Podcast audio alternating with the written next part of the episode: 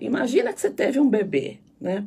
E aí tem lá a ocitocina, tem todos os hormônios, a lactose, que descem no momento em que você vai amamentar. E aí o leite desce, né?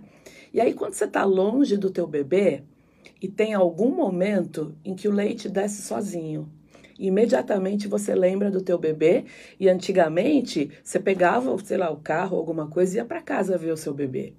Hoje você liga, né? Tá tudo bem com o bebê? Porque do nada o leite desceu.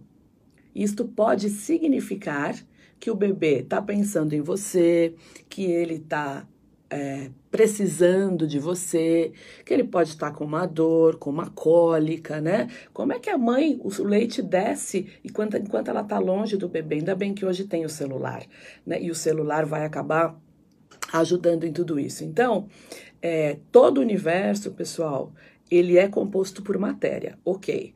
E a matéria, todo mundo fala, e todos os, os grandes né, é, cientistas dizem que a matéria é inconsciente.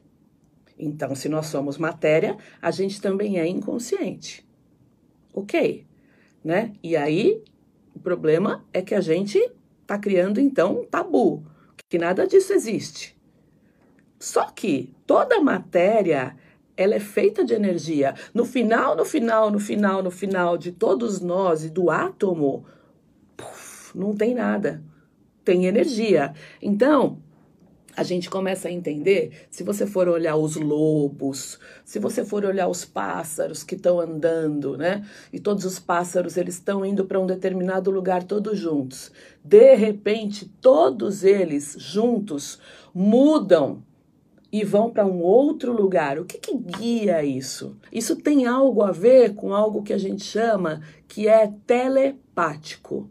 Né? E qual é o significado da palavra telepático? Tele é distante, né? E pático é percepção. E a gente fala muito sobre a epigenética, que são os conteúdos genéticos que nós trazemos. Ok, nós trazemos conteúdos genéticos, nós trazemos conteúdos cerebrais. Mas e o que não está no conteúdo cerebral? E o que está fora deste conteúdo cerebral? Nós chamamos de campos mórficos. Campos são regiões de influência.